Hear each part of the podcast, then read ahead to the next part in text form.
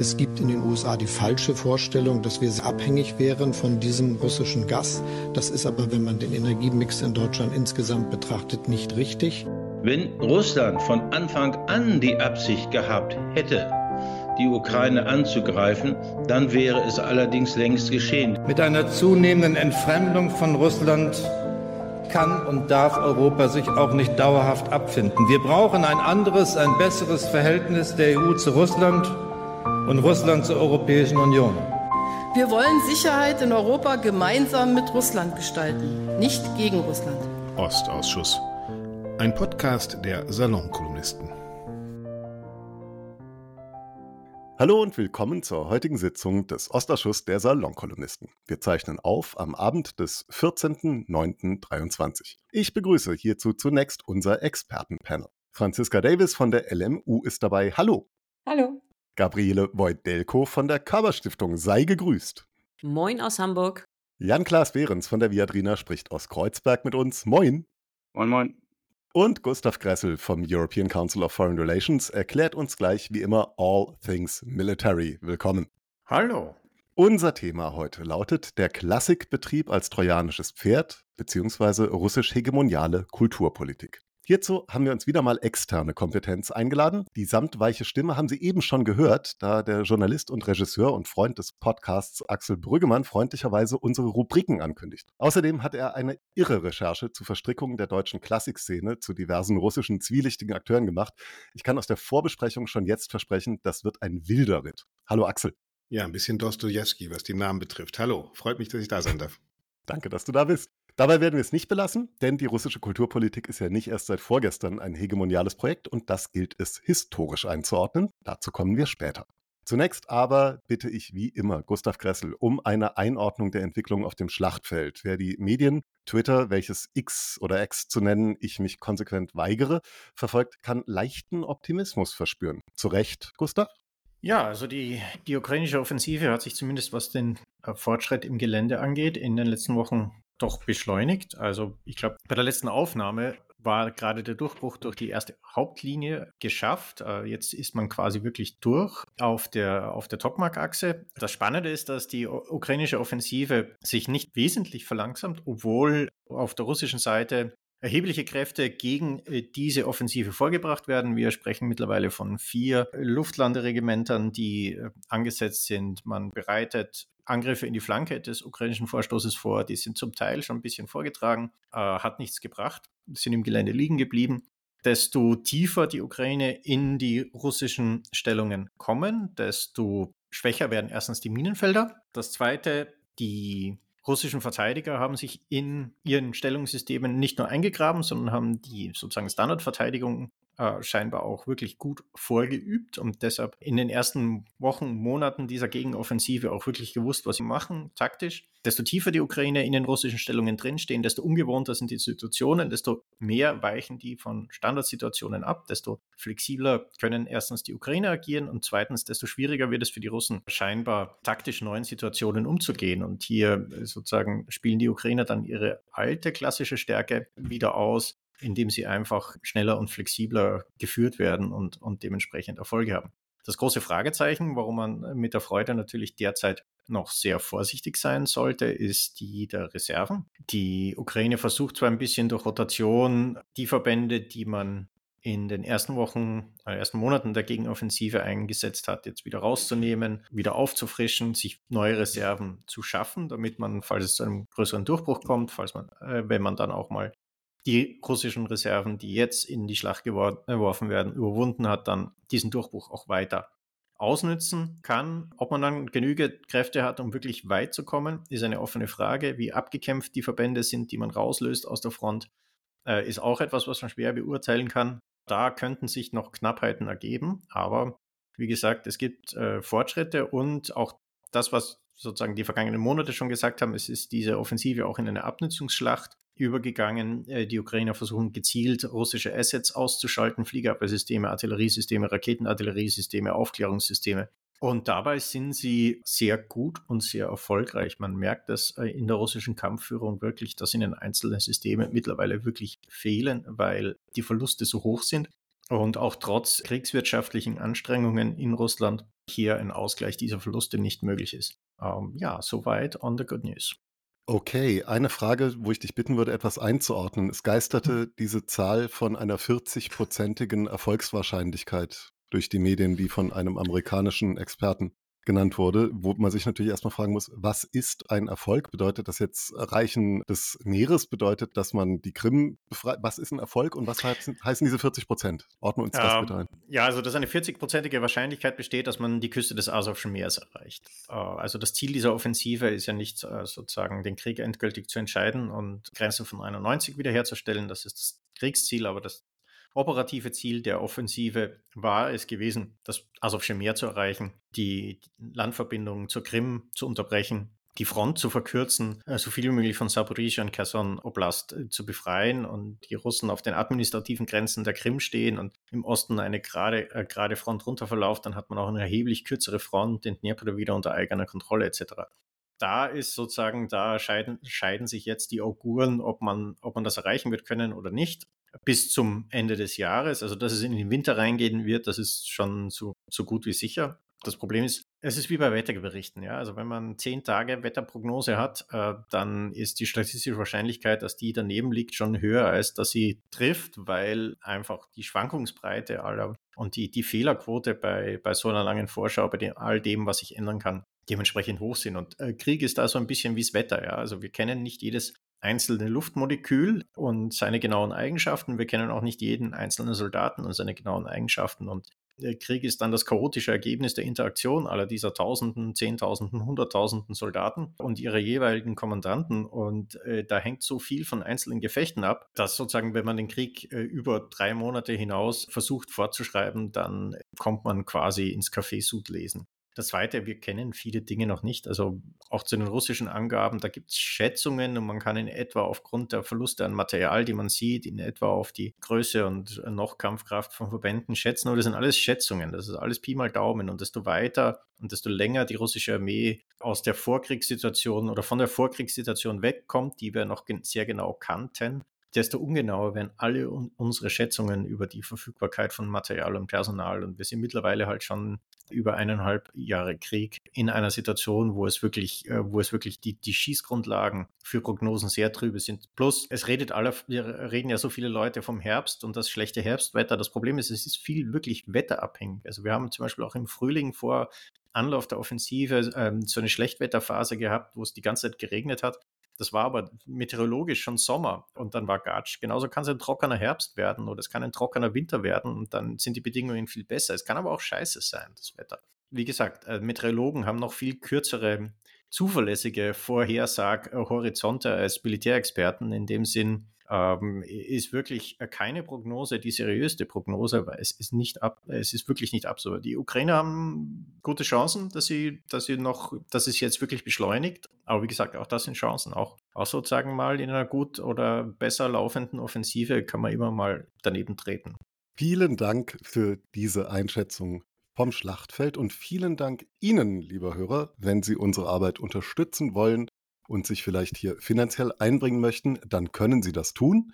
Unter bit.ly slash oa spenden finden Sie alle Möglichkeiten, sich einmalig oder noch besser natürlich regelmäßig zu beteiligen. Kommen wir zum eigentlichen Thema. Wenn dieser Podcast on air ist, dann wird Anna Netrebko wohl bereits in Berlin in der Staatsoper aufgetreten sein, trotz zahlreichen Stimmen des Protests. Die ist vermutlich die prominenteste, aber bei weitem nicht einzige Figur in dieser Szene, die man kritisch beobachten sollte.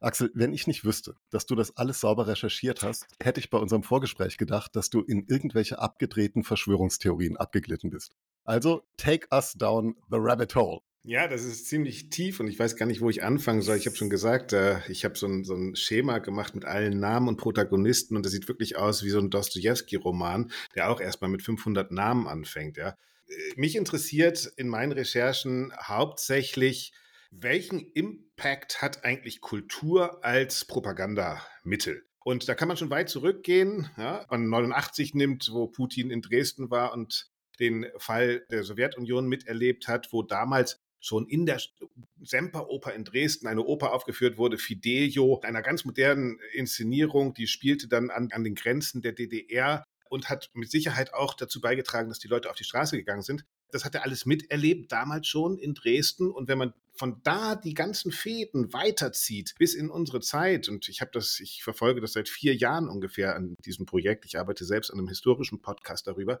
dann sammelt man ziemlich viele Begegnungen auf und ziemlich viele Netzwerke, in denen Kultur eine sehr große Rolle spielt. Und vielleicht fangen wir einfach mal mit einem an, ein Name, den kaum jemand in der Klassikszene jemals gekannt hat, war Sergei Roldugin. Roldugin ist eigentlich Cellist, ja?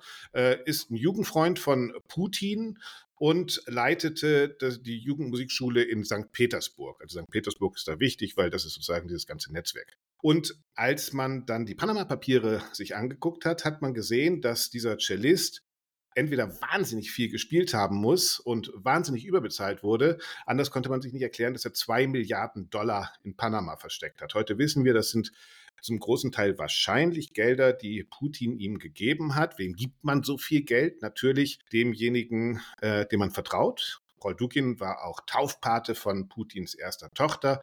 Roldukins Frau spielt später vielleicht noch eine Rolle. Und dieser Cellist ist halt der beste Buddy von Putin gewesen, dem er diese Kohle anvertraut hat. Es gibt inzwischen Verfahren in Zürich von der Gazprom-Bank, der Schweizer Gazprom-Bank, die dieses Geld angenommen hat, Teile dieses Geldes. Da sind auch schon Verurteilungen gelaufen.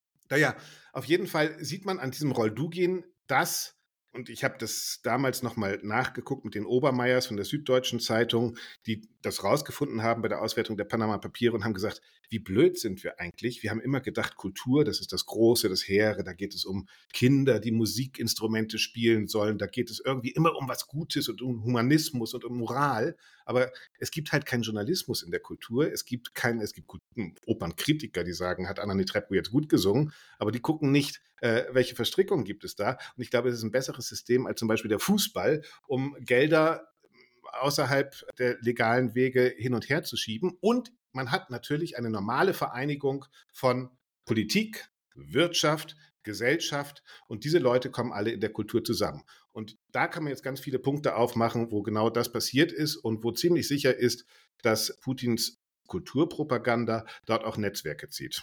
Egal, wo wir jetzt anfangen wollen. Interessant finde ich ja in dem Kontext, dass anders als der Fußball, der sich ja mega unpolitisch gibt, in Wirklichkeit, man muss ja nur in den Nahen Osten schauen, wahnsinnig politisch ist, die Kultur ja gerne damit hausieren geht, dass sie ja so eine wichtige, auch politische Funktion hat und dass es auch deswegen Kunstfreiheit und so weiter ganz wahnsinnig wichtig sei. In der Sekunde, wo man aber mal nachforscht und den Leuten auf die Finger hauen möchte, zumindest verbal, ist das plötzlich alles wieder äh, komplett außerhalb des politischen Kontexts und mhm. derselbe Intendant, der wahnsinnig stolz ist auf seine tolle politische Theaterkultur, ist irgendwie nicht willens, in den Orchestergraben zu gucken. Wollen wir vielleicht einsteigen, indem wir in unser aller Lieblingsbundesland gucken, nach Mecklenburg-Vorpommern? Ja, Mecklenburg ist eigentlich in meiner Recherche erst sehr spät dazu gekommen. Da gibt es das Usedom Musikfestival und in Mecklenburg gibt es, ich habe es gesagt, äh, auch damals schon einen Dresdner, Matthias Warnig, den kennen wir, weil er mit Putin zusammen in Moskau eine Bank aufgebaut hat. Er war Auslandsspion in der DDR ist ein Putin-Kumpel geworden und wurde dann Chef von Nord Stream 2. Und Nord Stream 2 ist nicht nur durch die Umweltstiftung als Sponsor bekannt, sondern hat sich auch in kulturelle und klassische hm, Projekte in Mecklenburg äh, eingebracht, könnte man sagen, unter anderem namentlich in das Baltic Sea Philharmonic Orchestra. Das ist ein Orchester, in dem angeblich, und da kommt wieder dieser Gedanke von, wie toll ist Kultur und bringt Leute zusammen, die baltischen Staaten unter der großen Friedenstaube zusammengeführt werden sollten. Und Gründungsvater dieses Orchesters ist eben das Usedom Musikfestival, das ähm, geleitet wird von dem Intendanten Thomas Hummel. Das Musikfestival an sich ist nicht gesponsert von Nord Stream oder von Gazprom, sondern dieses Orchester. Ganz kurz nochmal zur Unterscheidung zwischen diesen beiden Entitäten. Wenn wir mal kurz in die gelben Seiten gucken, wie ist da die Postadresse nochmal genau unterschiedlich? Ja, ich glaube, sie ist nicht so wirklich unterschiedlich, aber daraus machen die auch kein Hehl, dass, äh, dass also auch das Logo von Gazprom war auf der Seite der Festspiele in Mecklenburg-Vorpommern. Und man sieht da, man könnte ja auch sagen, und das ist eigentlich ganz interessant, warum machen die das eigentlich? Ja, und man sieht, wenn man dieses ganze Kultursponsoring eben von Gazprom, russischen Unternehmen, wir können das auch dann nochmal gucken, Gazprom wollte auch Sponsor der Salzburger Festspiele werden. Der Vertrag war schon unterschrieben in St. Petersburg. Dann kam zum Glück für die Salzburger Festspiele Corona dazwischen. Da hat man ganz bewusst auch Einfluss genommen auf die Programme der Salzburger Festspiele und wollte eben Dirigenten wie Theodor Kurenzis, kommen wir gleich noch zu, äh, bezahlen mit den Geldern, die aus Russland kamen. Ähm, warum hat man das in Mecklenburg gemacht? Weil man natürlich dorthin geht, wo der deutsche Staat, wo die Landesregierung nicht sind, wo Geld gebraucht wird in der Bildung, in der Umweltstiftung und natürlich immer wieder in der Kultur. Und dort hat man dann als Gazprom gesagt, ach, dieses Baltic Sea Orchestra, das ist ja dieses Friedensorchester, aber natürlich hat man ein Netzwerk geschaffen und ein Forum geschaffen, wo man in Peenemünde oder was weiß ich wo gesessen hat. Und Gerhard Schröder kam, Angela Merkel kam, Philipp Amthor, dessen Wahlkreis das ist, kam, Frau Schwesig kam. Und all diese Leute haben dort natürlich auch immer wieder den Chef von Gazprom, Herrn Warnig, den alten Putin-Freund getroffen.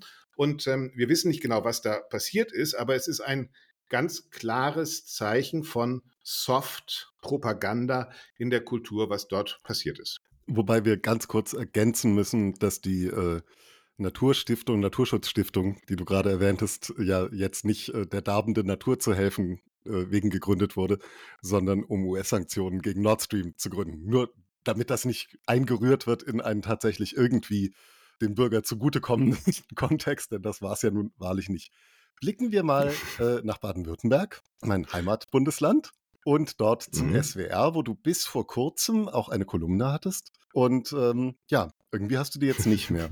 Keine Ahnung warum. Vielleicht magst du uns was dazu sagen. Ja, wir reden alle über Anna Netrebko momentan. Darf sie singen, darf sie nicht singen? Kommen wir vielleicht zum Schluss auch nochmal drüber. Ähm, Anna Netrebko hat eine gewichtige Rolle gespielt im System Putin zur Zeit der Annexion der Krim, vor der Annexion der Krim und äh, auch am Anfang des Krieges. Ganz anders ist der Fall ähm, des Chefdirigenten des Orchesters des Südwestrundfunks. Also wir müssen uns das klar machen, ein deutsches Radiosymphonieorchester hat als Chefdirigenten einen Mann namens Theodor Korenzis. Theodor Korenzis ist ursprünglich Grieche, wohnt aber seit langem in Russland, war in Perm erst, hat dort ein Orchester gegründet, Musica Eterna, äh, finanziert von verschiedenen Oligarchen in Russland bis 2022. Dann zog dieses Orchester von Perm nach St. Petersburg in das sogenannte Domradio.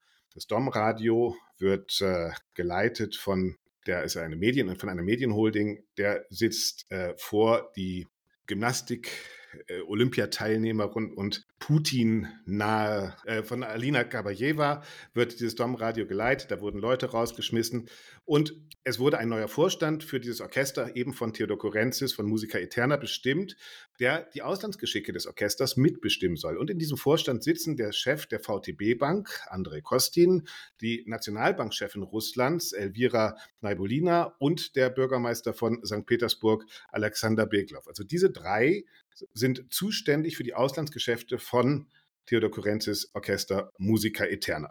Theodor Kurenzis ist damit auch, wollte dann russischer Staatsbürger werden und hat den Pass in einer feierlichen Zeremonie gekriegt auf Dekret von Putin persönlich.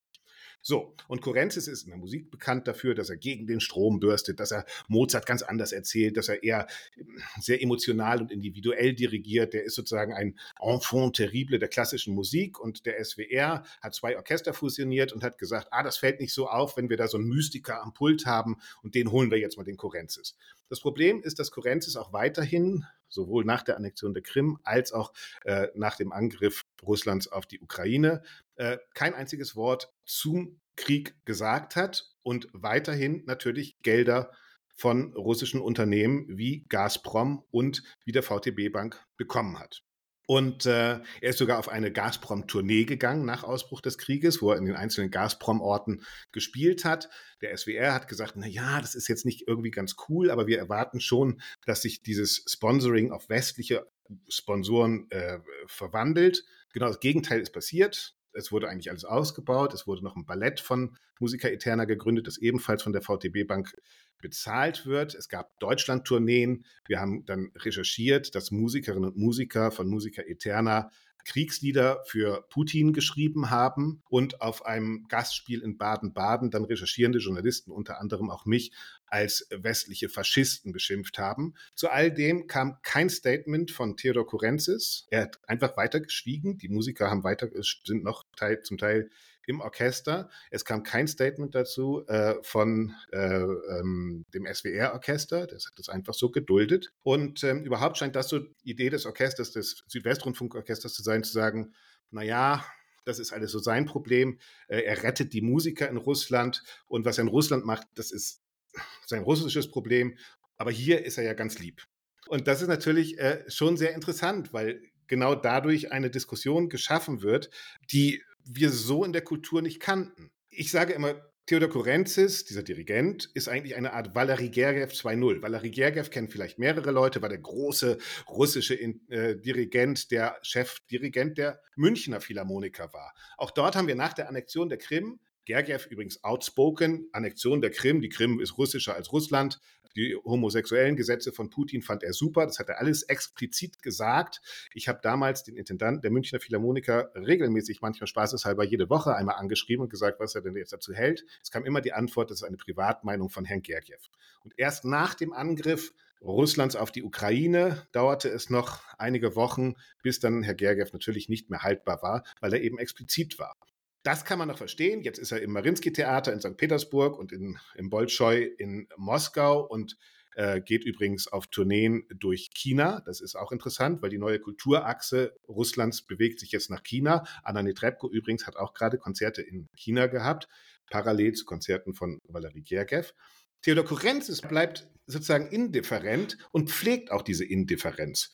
Und meine Erwartung an den Sender, bei dem ich eine Kolumne hatte, wie du gesagt hast, war, ihr müsst euch wenigstens irgendwie positionieren und ihr müsst Fragen beantworten. Aber oft wurden Fragen einfach zwei, drei Monate lang überhaupt nicht beantwortet. Es ging zum Beispiel um einen Bass, der mit dem, mit dem SWR-Orchester auftreten sollte, der nicht nur im russischen Staatsfernsehen als Propagandist Putins aufgetreten ist, mit dem St. Georgsband aufgetreten ist, der eine Musikerin auf Facebook gedroht hat, eine Putin äh, kritischen Musikerin, dass er sie beim Staatssicherheitsdienst anzeigen wird. Äh, und dieser Sänger sollte ganz normal mit diesem SWR-Orchester auftreten, weil Herr Kurenzis das wollte. Wir haben nachgefragt. Man hat uns gesagt, ja, wir gehen der Sache nach. Ein Monat, zwei Monate, wir haben wieder nachgefragt. Der SWR hat geantwortet, es besteht in dieser Frage kein Handlungsbedarf und kein Kommunikationsbedarf. Es bestand ja einer, weil wir gefragt haben, aber der SWR hatte drei Monaten, als wir erneut nachgefragt haben, hat man gesagt, dass dieser Bass aus persönlichen Gründen jetzt abgesagt habe und dass man deshalb zu dieser ganzen Causa auch gar nichts mehr sagen müsse. Na, und äh, nachdem ich darüber berichtet Wundervoll. hatte, äh, wurde mir dann am Telefon mitgeteilt, dass aufgrund der Herabwürdigung der Intendantin oder der äh, Leiterin des SWR-Rundfunksorchesters meine Kolumne beim SWR leider nicht mehr erscheinen könne. Obwohl man früher immer gesagt hat, das dass ähm, Redaktion und Orchester getrennt sind. Das ist auch Schnurrt, da geht es gar nicht um mich, sondern die Frage ist nur, ist nicht genau damit ein Ziel erreicht, was subversive Propaganda erreichen will. Also einiges habe ich inzwischen ähm, schon vorher gelernt, aber ich lerne hier noch sehr viel mehr Schreckliches äh, über, über die deutsche äh, Klassik- und Kulturszene, was äh, so meine Befürchtungen dann äh, doch auch bestätigt. Äh, ich wollte nur noch, also das ist ja so ein bisschen, aber wir sind ja im Ostausschuss, wir sind ja empfindlich. Der Angriff auf die Ukraine war natürlich vor 2022. Ne? Also das ähm, 2014 Annexion der Krim war, ja. war schon ein Angriff auf die Ukraine und auch der, der kriegt genau. Donbass ja. natürlich. Ähm, aber ich, ich, weiß, dass du das eigentlich weißt, aber das ist so eine Sprachkonvention, wo man, wo man gleich aufpassen muss. Äh, und das, das Ganze, Klar. und das finde ich echt großartig, dass du das ähm, recherchierst, weil, weil mir ist das auch schon aufgefallen, so als Zeitungsleserin, dass, dass eben in diesen, von diesen Kulturjournalisten, wenn überhaupt, war zumindest mein Eindruck, co äh, correct me if I'm wrong, äh, im letzten Jahr, wenn dann irgendwelche Fantasien gesponnen würden, wie jetzt die ganzen armen russischen Künstler äh, gecancelt werden und die ganze arme russische Musik und Literatur nicht mehr aufgeführt äh, wird. Teilweise auch einfach faktenwidrig. Also ich hatte eine längere Auseinandersetzung mit dem Kulturjournalisten der, der Süddeutschen Zeitung, der faktenwidrig behauptet hätte, es gäbe jetzt also ein Verbot russischer ähm, äh, Musik, glaube ich, war es, in, in Polen äh, und ähm, der dann auch nach mehrfachem Erklären, dass die äh, freie Entscheidung einzelner Intendanten, bestimmte Sachen jetzt nicht mehr zu machen und bestimmte ähm, Musiker jetzt nicht mehr einzuladen, bestimmt kein staatliches Verbot äh, russischer Kultur oder das irgendwie landesweite Verbot, äh, Auftrittsverbot russischer Künstler darstellt. Äh, also äh, will, will, heißen, also einmal äh, leuchtet mir das total ein zu sagen, da fehlt auch irgendwie das Bewusstsein, die Expertise. Da, da gibt es auch wahnsinnig viel Korruption. Und natürlich nutzt der Kreml das ganz geschickt alles.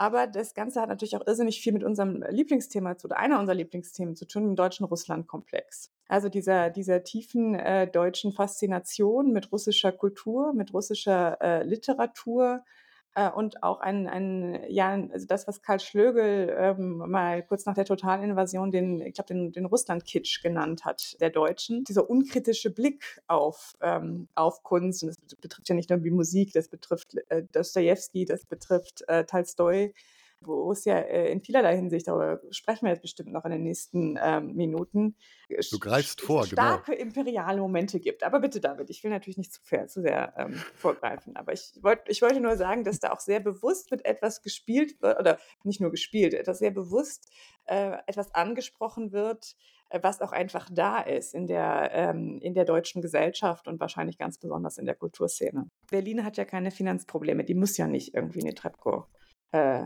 also im Gegenteil, es ist ganz schön teuer, eine Trepco einzuladen, vermute ich mal.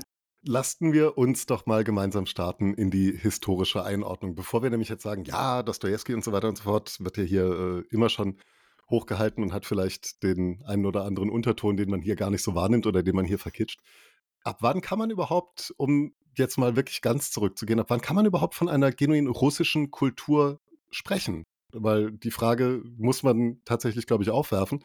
Man sieht, oh, Ukraine gibt es historisch gar nicht. Ja, doch, gibt es halt zum Beispiel auch schon. Ab wann gibt es überhaupt russische Kultur? Ich würde mal in den Raum stellen, und ihr könnt mir gleich sagen, dass ich ein Idiot bin. Französische Revolution, Napoleon 1812 gegen das Zarenreich. Vorher eigentlich eher nicht, weil da war alles Lingua Franca und man hat irgendwie versucht, Französisch zu sein. Liege ich falsch? Gabi. Ich spiele den Ball mal weiter zu Jan. Äh, liegt, liegt er falsch? Ähm, der erste Vaterländische Krieg, Jan, was sagst du? Der Beginn der russischen Kultur? Hm, ich bin ja, unentschlossen. Ich sagen, die Europäisierung Russlands beginnt natürlich letztendlich mit Peter und ja. äh, wird, setzt sich dann fort, nicht? Ähm, äh, Tolstoi sozusagen ist dann ja schon der Gegenschlag. Also wenn man sich, wenn man Krieg und Frieden nochmal wieder kritisch liest, und das ist schon zu lange her, dass ich es gelesen habe, dann ist es ja auch schon eminent anti-westliches Buch, nicht? Also es ist eine Verherrlichung von äh, Natascha Rostova, die sozusagen eben gerade nicht von der französischen Kultur berührt ist, sondern die das ursprünglich russische Mädchen ist und äh, äh, nicht diese französische Verdorbenheit in sich trägt, wie die ganze andere äh, russische Elite. Ähm, da ist das ja schon ins Anti-Westliche äh, gekippt und, und hat sicherlich diesen imperialen Touch von, von der offiziellen russischen Seite würde man natürlich immer sagen, es alles beginnt irgendwie mit Pushkin, so wie in Deutschland alles mit, mit Goethe äh, beginnt. In gewisser Weise stimmt das auch. Und vor allen Dingen, wenn man sieht, wo die Genese der russischen Kulturpropaganda ist, dann ist es sehr interessant, sich eben die Feiern zum Beispiel anzuschauen. Karl Schlögel macht das in seinem großen Buch Terror und Traum zu äh, Pushkins 100. Todestag. Der war nämlich ausgerechnet 1937 auf dem Höhepunkt des großen Terrors. Und da hat man sozusagen im großen Terror mitten zwischen den Schauprozessen, den Massenverhaftungen, den Erschießungen in Moskau, die großen Feiern äh, Pushkins äh, auf, auf dem äh, und dann die Umbenennung auch äh, von Straßen in, in Pushkinstraße und der Pushkinplatz entsteht und so weiter in Moskau. So dass es in Russland schon ganz lange, und das ist, glaube ich, wichtig, sich das zu vergegenwärtigen, diese Verbindung gibt zwischen Staat und Kultur, aber auch zwischen Terror und Kultur und dass letztendlich die Kultur immer auch diese Funktion hatte, den, den Terror zu verdecken oder Russland bzw. die Sowjetunion zu normalisieren. Nicht? Dazu muss man wissen, dass Russland ja ein europäisches Land ist, von der Kultur her, durch, durch Peter, aber eben kein westliches Land. Es ist kein Land, das über westliche Institutionen verfügt, über Bürger, über Menschenrechte. Ähm, darüber haben wir ja schon oft gesprochen. Und da kommt eben der, Kult der Kultur diese spezifische Rolle zu, dass sie hier einen Brückenschlag äh, leisten kann, den die Politik manchmal nicht leisten kann. Ja, also manche Leute finden sicherlich in Deutschland russische Politik eher widerlich und konnten auch nicht viel mit Stalin anfangen. Und ähm, aber der Brückenschlag funktioniert dann eben über Pushkin oder Dostoevsky oder Shostakovich äh, oder Tchaikovsky oder Schwanensee und so weiter, nicht? Ähm, um nur einige der, der Sachen zu nennen oder auf der populären Kultur dann vielleicht auch über einen Kosakenchor oder den Chor der Roten Armee und die so traurig schönen russischen Volkslieder. Und hinter diesem ganzen, wie Schlögel das ja auch richtig nennt, Russland-Kitsch, verschwindet dann eben das eigentliche Herrschaftssystem, ähm, das imperiale Moment und so weiter. Und ähm, da kann man schon bis in den Stalinismus zurückgehen, weil da beginnt dieser Pushkin-Kult, da beginnt ähm, auch das Primat der, der russischen Kultur gegenüber den kleineren Kulturen in der Sowjetunion. Das äh, wird ziemlich brutal durchgesetzt. Und das geht ja auch heute bis nach Ostdeutschland. Ich meine, in Ostdeutschland haben wir immer noch viele Pushkin-Straßen und Plätze und so. Und das lag ja nicht daran, weil die Menschen der DDR besonders gerne Pushkin mochten oder den irgendwie besonders viel gelesen haben oder irgendwie seine Gedichte rezitieren konnten, sondern das lag einfach daran, weil das ein äh, Symbol russischer Durchherrschung äh, war, sozusagen, sowjetischer Durchherrschung zu dieser Zeit, die eben sich nicht darauf beschränkte, nur Denkmäler für die Rote Armee aufzustellen, sondern auch Denkmäler für Pushkin aufzustellen und äh, aus demselben Geist aber ähm, geschweißt wie die Denkmäler der Roten Armee, würde ich sagen. Äh, kann Ja. ich auch noch mal kurz ähm, auf diese Frage zurückkommen von äh, genuiner russischer ähm, Literatur und Kultur? Da werden natürlich Historiker irre nervös, wenn es um irgendwie genuin äh, nationale äh, Kultur äh, geht. Und ich würde auch nicht sagen, natürlich, dass man erst im äh, 19. Jahrhundert von einer russischen Kultur äh, sprechen kann. Also sicher schon auch in den Jahrhunderten davor und natürlich ähm, auch, auch schon vor, ähm, vor Peter dem äh, Großen. Da spielt dann die orthodoxe Kultur eine ganz große Rolle. Das also, spielt auch, ist auch die Frage, was verstehen wir überhaupt unter Kultur? Äh, also es ist ja nicht nur die so, sogenannte Hochkultur, aber was, glaube ich, im 19. Jahrhundert eben entsteht, ist ähm, diese Vorstellung einer Nationalliteratur, was wiederum nichts Besonderes ist. Ne? Das ist ja insgesamt so eine Kanonisierung von Literatur, ist ja etwas, was insgesamt äh, im 19. Jahrhundert äh, passiert. Und deswegen, äh, also da, da, spielt Pushkin äh, eine, eine, sehr, sehr wichtige Rolle in der Tat.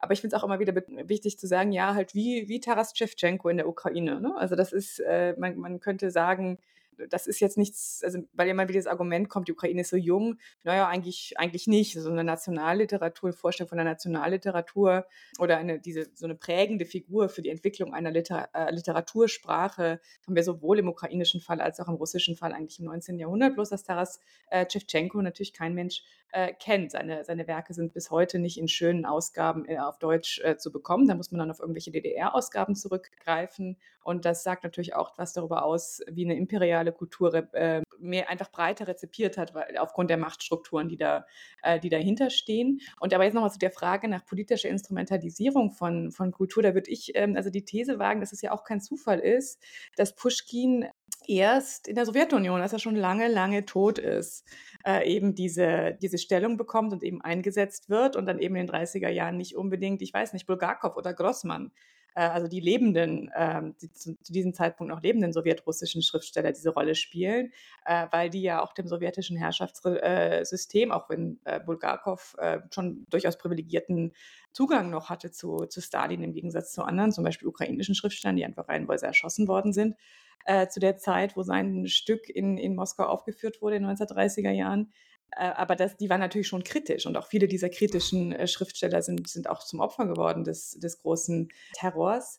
Äh, und dann hat man eben lieber auf diese toten Figuren zurückgegriffen, auf diese klassischen nationalen Figuren, die aber in ihrer Zeit wiederum auch nicht unbedingt richtig, vielleicht schon zarentreu, aber jetzt auch nicht völlig unkritisch gegenüber der russischen, also der Autokratie des russischen Staates. Und das ist eben wieder das, äh, was diese sagen, die Überforderung mit Komplexität, die viele nicht hinbekommen, zu sagen, ja, auch dissidentische Figuren, auch Figuren, die eher im Gegensatz stehen zu, der, zu, zu, einem autokratischen System, sei das jetzt im 19. Jahrhundert jemand wie Pushkin, der, also da gibt es so ein paar Notizen, wo er sich darüber Gedanken macht, ob er nicht vielleicht auch irgendwie und äh, bei dem Dekabristenaufstand auch unter den Verschleppten, also nach äh, Sibirien deportierten äh, gewesen sein könnte, weil er mit diesen Ideen, also eine, die Autokratie einzuschränken, durchaus geliebäugelt hat, dann aber trotzdem 1831 äh, oder 30, ich weiß es nicht mehr, dieses absolut antipolnische Gedicht äh, schreibt, äh, nach dem polnischen äh, Aufstand gegen Russland, wo also auch anti-westlich, anti-polnisch, das ist unsere slawische Sache, mischt euch da nicht ein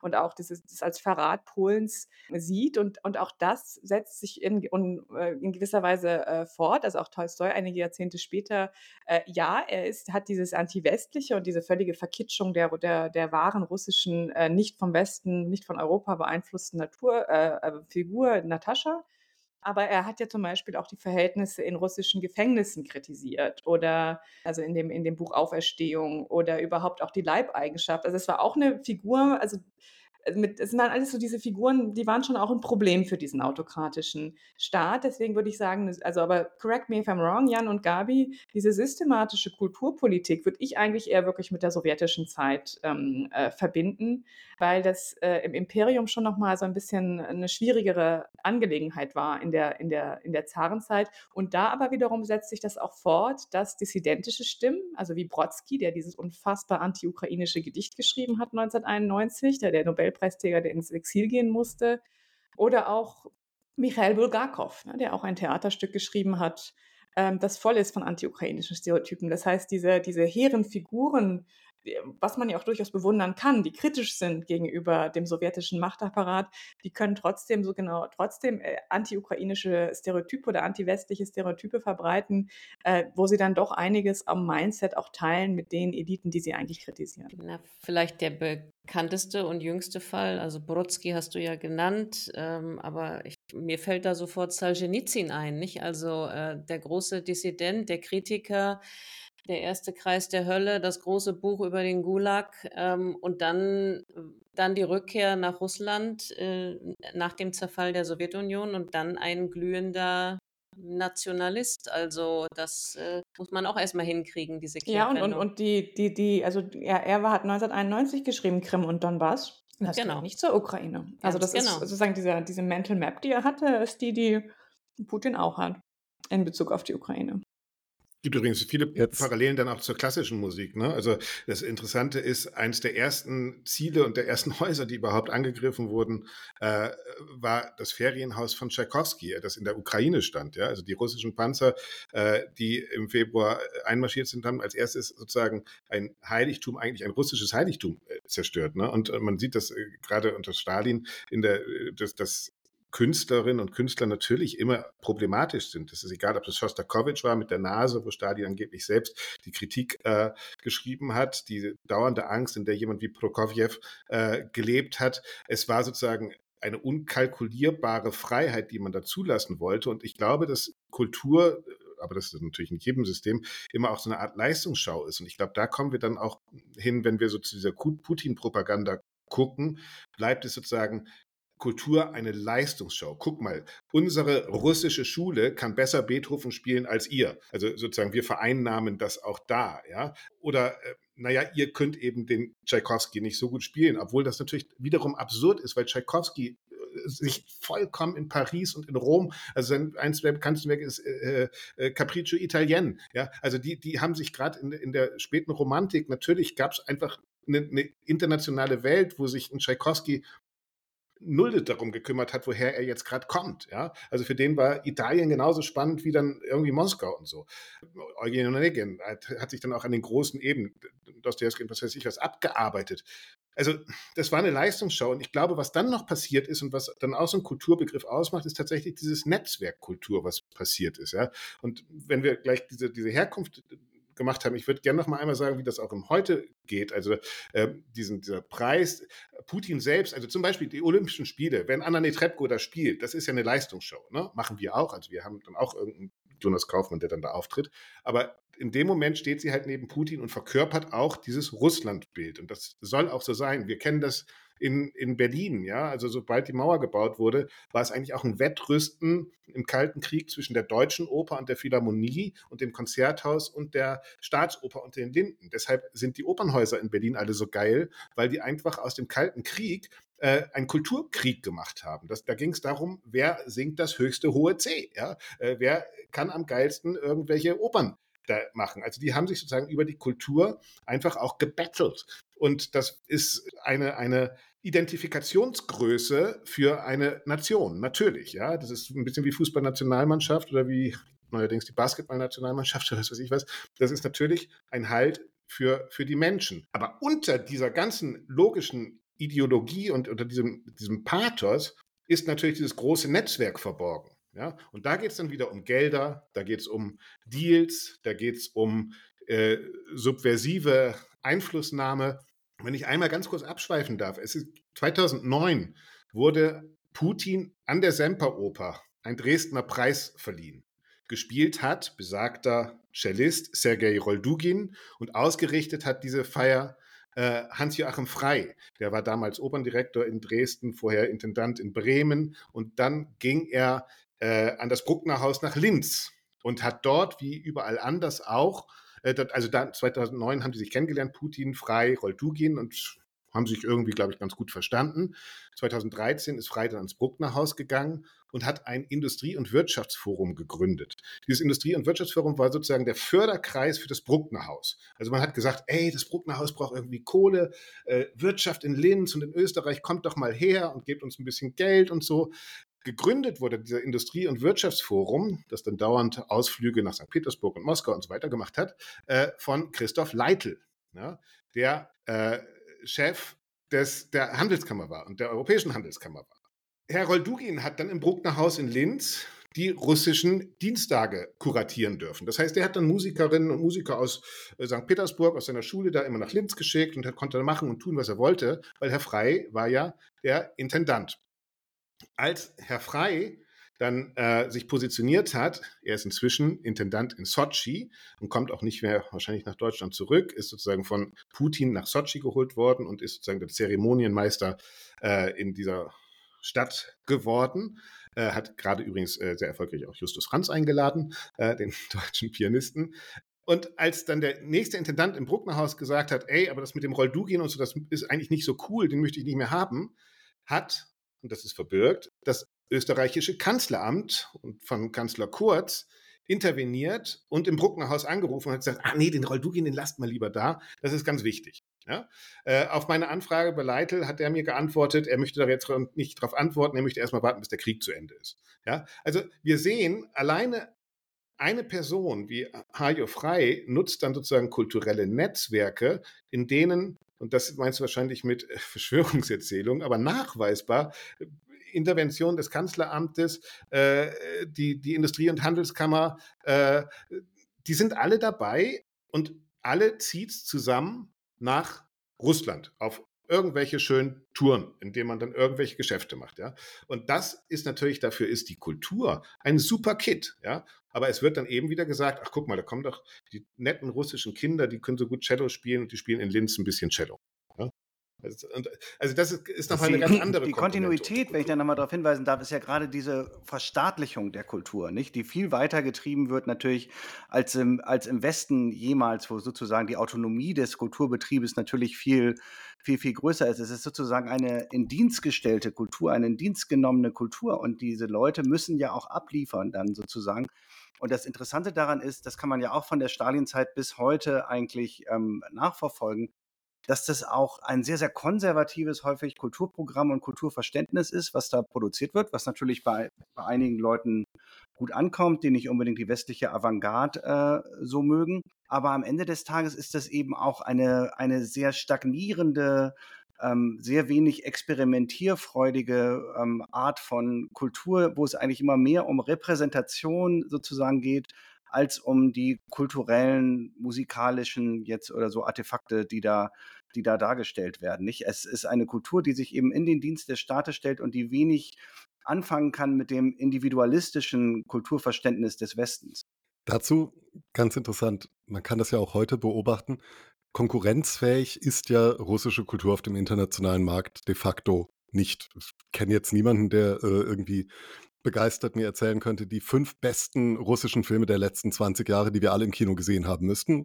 Die gibt's schlicht und ergreifend nicht. Aber lass uns noch mal in der Zeit ein Stück zurückgehen. Zur Zeit der Sowjetunion des Warschauer Pakts. Klar, wenn ich äh, eine russische Oper leite, dann kann ich aus guten, in Anführungszeichen nationalistischen Gründen sagen, klar, das ist das, was ich hier spielen will. Wenn ich sie in Warschau leite äh, oder in Prag, dann muss ich es, ob ich will oder nicht. Wenn ich aber in Westdeutschland sitze, habe ich ja die freie Wahl. Und offenbar ist das alles auf einen sehr fruchtbaren Boden gefallen. Woran liegt das, dass wir so einen Sweet Spot haben oder hatten, aber wahrscheinlich immer noch haben, für das, was man eben als russische Hochkultur, die anerkannt kanonisiert ist, äh, definieren kann? Wer hat dazu eine Idee? Also ich, ich bin, kann mich bei Musik nicht aus muss ich jetzt einfach mal vorweg äh, schieben. Also ich ich, das liegt, so auf dem Level, äh, gefällt mir, gefällt mir nicht. Ähm, und da könnte ich jetzt nicht sagen, ob mir russische Musik grundsätzlich besser gefällt als andere Musik. Aber Literatur kenne ich, ähm, kenne ich doch ein bisschen. Und ich muss sagen, es ist halt auch einfach verdammt gut. Ja, also Tolstoi, äh, Anna Karenina, das ist ein sehr, sehr äh, gutes Buch. Und äh, gerade mein Weg nach Osteuropa führte sozusagen auch über die, die Literatur. So als Teenager äh, Tolstoi, Dostoevsky, Tschechow und so. Und das ist schon alles ziemlich gut.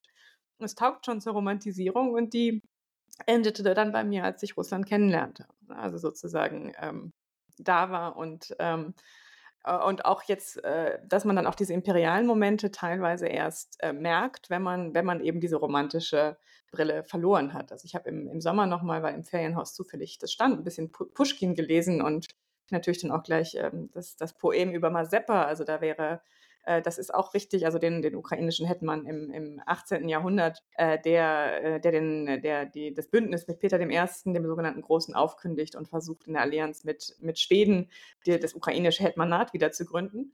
Äh, und äh, Pushkin, also der äh, an, angeblich ja, oder nicht nur angeblich, der tatsächlich ja auch sich durchaus kritisch zur Autokratie äußert oder teilweise da, da auch kritisch drüber gedacht hat, der ist also, das ist völlig klar. Ne? Der Mazeppa ist der Verräter, Peter der, ähm, der, der sogenannte Große, ist der ehrwürdige Mann, der mächtige Mann, der Gute und, und Mazeppa ist sozusagen der ukrainische böse, hinterschlagene ähm, Verräter. Und äh, das, diese Aspekte, äh, die, die lernt man aber nur kennen, wenn, wenn man eben einen kritischen Blick drauf hat. Äh, und und, und der, der fehlt eben einfach noch. Ich glaube, da fehlt das, der fehlt das äh, Wissen.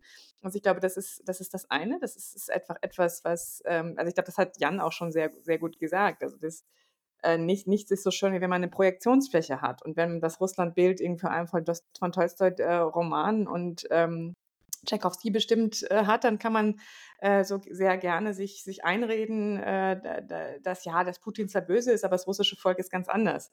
Äh, und ich glaube, dass was wir jetzt eben erleben äh, und auch sehen, ist, dass, dass dieser Blick aus ähm, wirklich natürlich schlimmen Gründen äh, jetzt auch einfach entromantisiert äh, werden muss, auch wenn sich da manch, manche schwerer tun als, als andere, sage ich mal.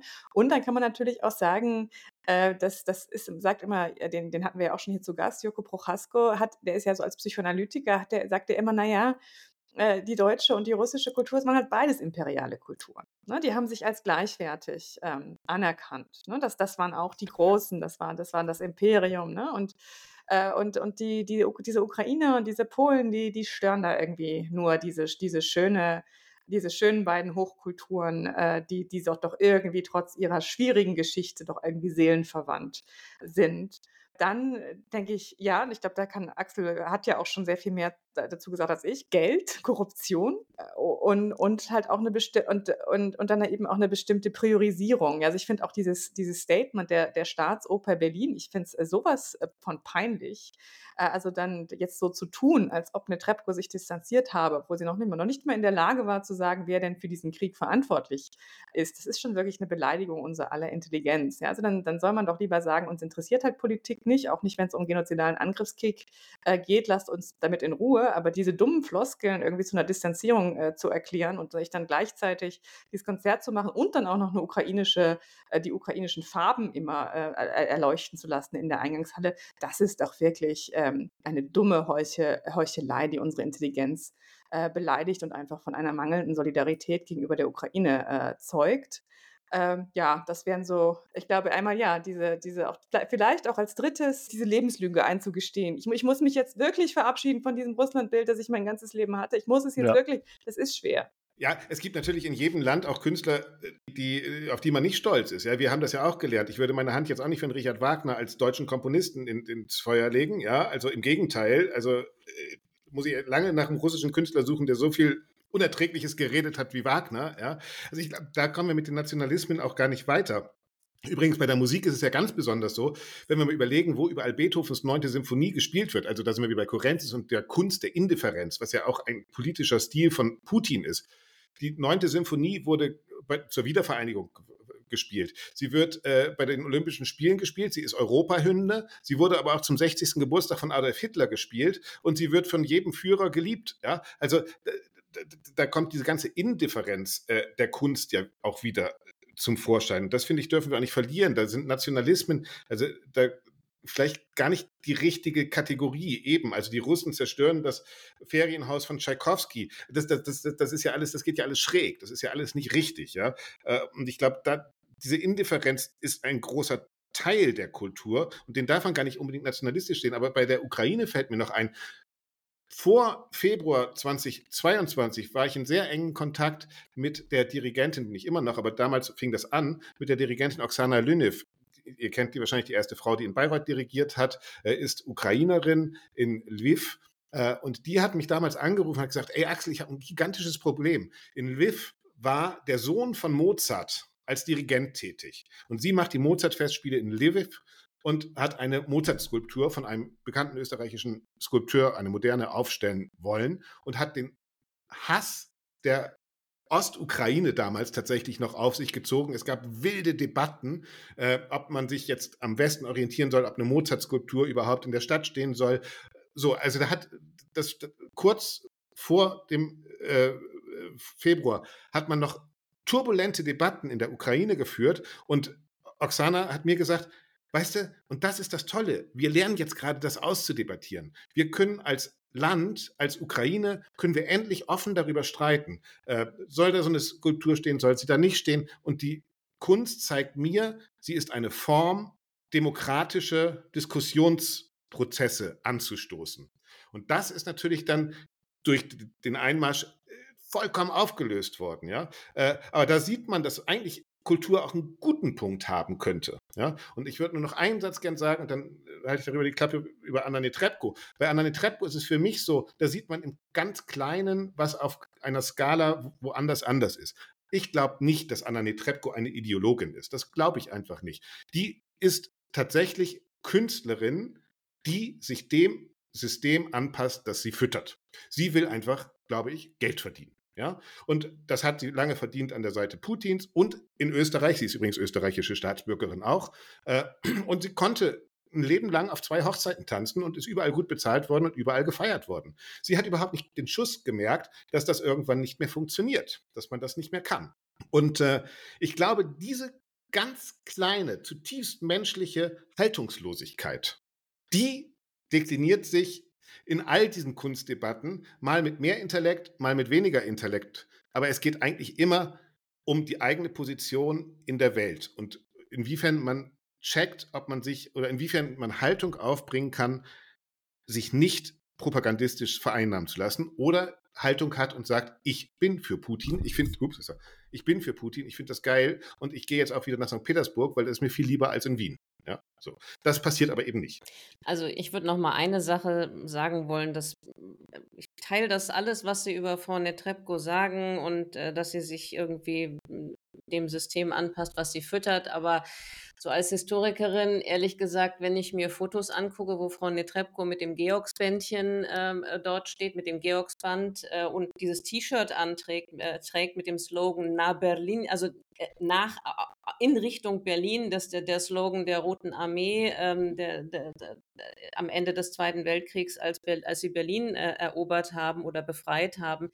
Da muss ich schon sagen, das hat für mich hm, das ist mehr als nur, dass jemand äh, opportunistisch daherkommt und Geld verdienen will. Das sind sehr klare Symbole putinscher Geschichtspolitik ähm, und das ist aus meiner Sie hat Sicht Geld schon überwiesen etwas an mehr. die äh, Separatisten in der Ostukraine, ne? also im Donbass. Also das, das sind ganz klare Handlungen. Das, das will ich gar nicht, also das will ich gar nicht äh, rausnehmen. Ich wollte noch eine Springen Sache wir auf, der allge etwas Ja, bitte, Jan. allgemeineren Ebene sagen. Und zwar, ich glaube, ein Grund, warum das in Deutschland auch so gut ankommt und immer wieder auf fruchtbaren Boden stößt, ist schon auch eben diese anti-westliche Tendenz in der russischen Hochkultur. Nicht? Das haben wir in der Literatur, das haben wir in der Musik. Ähm, da, wir haben jetzt viel darüber geredet, über die imperiale Tendenz sozusagen, die Ukrainer und die Polen klein und schlecht zu machen. Und äh, ob es in Lettland überhaupt Musik gibt, äh, sozusagen weiß äh, niemand oder so. Nicht? Aber der andere Punkt ist ja sozusagen, ähm, vielen Deutschen ist doch Sergei Roldugin tausendmal lieber als Leonard Bernstein. Das ist doch der Punkt sozusagen auch. Nicht? Äh, die Deutschen Lie haben doch ein Faible für dieses russische, authentische, angeblich volkstümliche, äh, eben nicht dieser komische Jazz aus Amerika, nicht die Met, äh, sondern das Bolschoi-Theater. Ähm, sozusagen so ein gewisser antimoderner Zug auch in dieser ganzen russischen Kultur. Das ist doch auch was, was auf einen unglaublich fruchtbaren Boden bei Teilen unseres Bürgertums äh, steht, was eben lieber ins Marinsky-Theater fährt, ähm, als äh, in Chicago in die Oper zu gehen, wo sie davon ausgehen würden, da gibt es gar keine Oper bei den blöden Amis und so das ist auch einer der Punkte sozusagen, über die man reden muss. Tief, tief genau. verwurzelte genau. anti-westliche, anti-amerikanische Affekte, die sowohl in der russischen Hochkultur als auch in der deutschen Hochkultur eine ganz wichtige Rolle spielen und auch so eine Art emotionales Fundament für diese ganzen Geschichten bilden. Also gerade bei Kurenzis, oh, der ist so verrückt, der ist so wild, der ist so anders, der ist so, der ist ein Genie, der darf das. Ja? Also der kümmert sich doch gar nicht um Politik, der ist doch, der, dem geht es ja nur um Musik. Also das ist das typische deutsche Bild, was wir auch haben. Ja? Ja, vielleicht noch ganz, Gabi, ja, nur noch, noch ganz kurz, weil das, ähm, was Jan eben gesagt hat, jetzt zu dem passt, was, was wir vorhin diskutiert haben, nämlich die Frage, ähm, an einer gewissen Überheblichkeit auch der beiden sogenannten Kulturnationen. Also wenn ich jetzt, ne, also die, die Deutschland, Deutschen und die und die Russen sehen oder die Deutschen sehen die Russen als ebenbürtig, als als Kulturnation und äh, die Amerikaner eben nicht, was wiederum auch äh, historische Wurzeln hat. Also das das passt sehr gut und ich würde das komplett unterschreiben, was du sagst, ähm, äh, Jan, an dieser Stelle eine, eine äh, persönliche Anmerkung. Man kann, man kann auch einfach sich mit der Zeit ähm, emanzipieren, einfach von, von äh, russischer Literatur. Also mit Dostoevsky kann man mich inzwischen jagen. Also was, was mich als Teenager noch fasziniert hat, finde ich jetzt äh, ganz, ganz, ganz grauenhaft. Äh, und dann wollte ich aber auch noch was äh, grundsätzlicher sagen zu dieser ganzen Vorstellung. Ähm, das ist ja manchmal so die Ausrede, was natürlich nicht stimmt, siehe Fußball, siehe klassische Musik, dass das eben unpolitisch sein müsse oder könne, dass, es, dass, dass das möglich sei. Ich meine, wie ich erstmal sage, in so, in so einer Situation ganz bestimmt nicht, wenn jemand einen Krieg unterstützt hat, wie, wie Gabi ähm, gesagt hat. Äh, und dann aber auch ähm, ist ja schon auch die Frage, äh, also wa warum, das ist auch wieder so ein Dauerthema bei uns, warum diese große Asymmetrie. Ne? Warum äh, wurde Russland immer als ähm, ebenbürtig als äh, jemand mit Interessen, also als ein Land mit berechtigten Interessen wahrgenommen und die Ukraine irgendwie als so ein komischer äh, künstlicher Staat, der sich mal nicht so haben soll, ist doch eh nur eine Variante von Russland. Das hat natürlich schon auch damit zu tun, dass wir die Kultur und die Literatur nicht gut kennen, ne? weil sie nicht, nicht übersetzt ist, weil die Musik nicht gespielt wird. Und das ist natürlich schon auch eine, also wenn wir jetzt äh, in der Geschichtswissenschaft über Dekolonisierung der osteuropäischen Geschichte sprechen, dann müsste man auch mal über Dekolonisierung von Spielplänen äh, nachdenken, an Theatern. Ne? Und das sind, das sind öffentlich finanzierte Theater und die können sich schon mal die Frage stellen, ja, sollten wir jetzt vielleicht statt irgendwie zum hundertsten Mal den, was weiß ich, ähm, Tchaikovsky zu machen, mal gucken, was haben die Ukrainer äh, eigentlich so für Musiker, die in Deutschland noch viel zu unbekannt ähm, äh, sind. Äh, und da will ich mich übrigens auch nicht ausschließen. Ne? Ich bin, was Musik angeht, halt wirklich äh, totale Amateurin.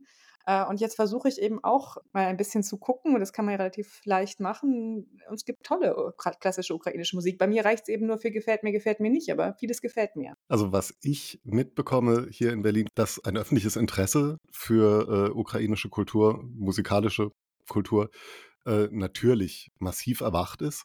Und ich kriege das weniger im Klassikbereich mit, sondern ich kriege das mit, wenn ich mir auf Resident Advisor angucke, welche DJs hier in den Clubs am Samstagabend spielen.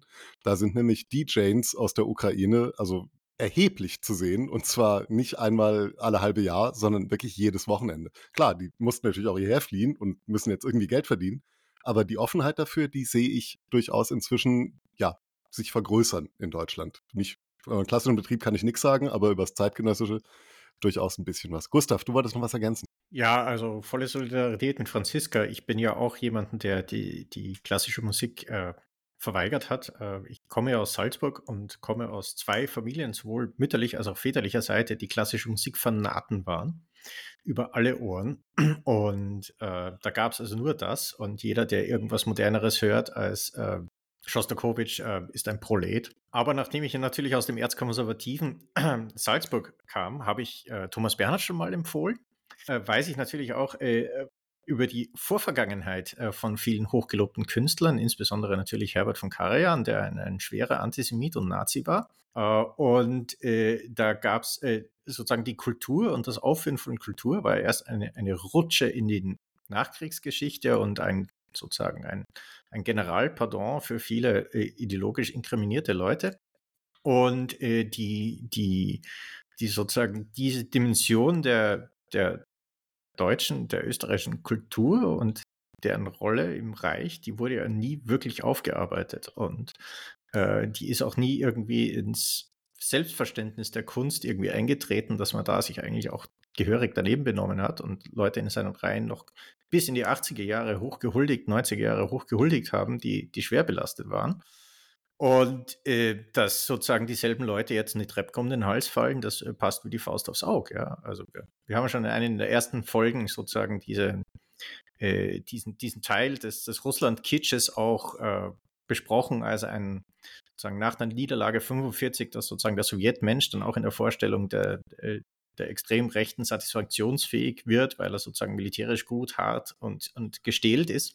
Und äh, hier sozusagen der, die Sieger- und Heroen-Fantasien dann eben auch auf, auf Russland überspringen. Und das hält sich leider bis heute durch. Und ja, äh, die, die klassische Musikszene hat 45 versagt und meiner Ansicht nach tritt sie in die Fußstapfen von damals.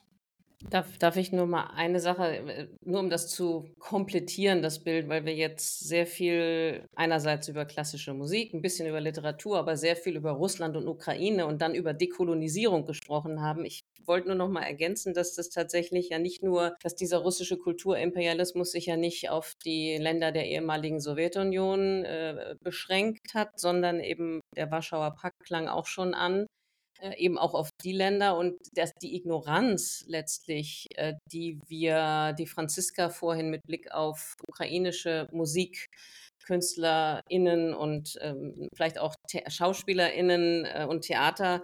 Also das, was ähm, das, was Franziska vorhin mit Blick auf die Ukraine thematisiert hat, das gilt natürlich aus deutscher Perspektive genauso für äh, die tschechische, äh, für polnische, für sagen, andere Länder des, des Warschauer Paktes, die wir ebenfalls äh, bedingt durch, durch sozusagen unsere Fixierung auf Russland und russische Hochkultur in ihren kulturellen Dimensionen gar nicht wahrgenommen haben oder zu wenig wahrgenommen haben. Und das wiederum, und dann mache ich Schluss, knüpft ja an an eine sehr alte Debatte, die Mitte der 80er Jahre schon auf gekommen ist zwischen Milan Kundera, dem tschechischen Schriftsteller, und dem schon erwähnten Josif Brodsky, dem Nobelpreisträger, der, also die haben sich in der New York Times letztlich einen Schlagabtausch geliefert oder Brodsky hat wütend reagiert auf ein Inter oder auf ein Essay von, von Kundera. Gabi, vielleicht für diejenigen, die nicht wie ich heute in die Nordcorner abgetaucht sind und sich nicht nur das durchgelesen haben, sondern auch die Metaliteratur, die es ja inzwischen über diesen Abtausch gibt.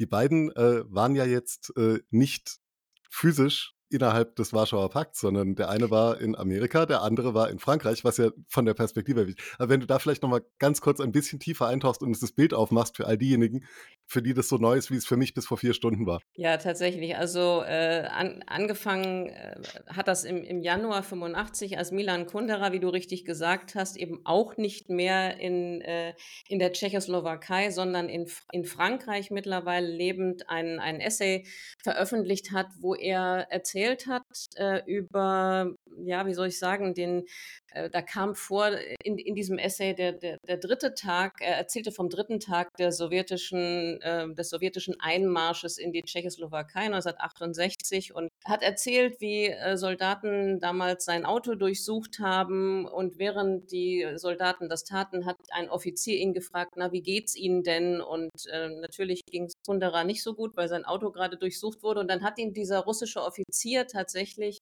versucht zu erklären, das sei alles ein Missverständnis mit dieser ganzen, ähm, mit dieser Invasion und mit, mit diesen Panzern, die äh, in die Tscheche, Tschechoslowakei gerollt seien. Das sei ein Missverständnis, denn wir, die Russen, wir lieben euch Tschechen doch eigentlich. Also es war ein etwas merkwürdiges Verständnis äh, von, von Liebe, was äh, Kundera ziemlich angeekelt hat. Und er hat das zurückgeführt auf über viele Schleifen hat er das unter anderem zurückgeführt auf Dostoevsky, über den wir heute auch schon gesprochen haben. Nämlich, ähm, er hat gesagt, dieses, dieses, dieses Gefühl, dass die Russen uns überlegen sind und dass sie uns ihre Liebe aufzwingen und wir Tschechen nur einfach nicht verstehen, was es verstehen wollen, was es heißt, von, von Russen wirklich geliebt zu werden. Ähm, dieses, das kann man zurückführen auf, auf, äh, auf eben auf die auf Tschech, auf äh, Dostoevsky und sozusagen diese, diesen, diese aggressive, dunkle Sentiment, Sentimentalität und auch ein gewisses Überlegenheitsgefühl, was sozusagen in dieser Literatur transportiert wird. So, soweit, so gut. Und Brodsky, der wohlgemerkt ausgebürgert wurde, ausgebürgert war 1972 aus der Sowjetunion, der in den USA lehrte, hat einen Monat später nach Kundera auch in der New York Times geantwortet auf diesen Essay, auf dieses Essay und eine wütende Antwort hat Kundera abgekanzelt und hat gesagt, na ja, klar, die, die, die Panzer, äh, bedauerlicherweise, es, es ist so, die Panzer rollen in die Tschechoslowakei überwiegend aus dem Osten, aber das hat mit Dostoevsky überhaupt gar nichts zu tun, denn ähm, die Menschen, die Dostoevsky beschreibt, die leben überall und nicht nur in Russland.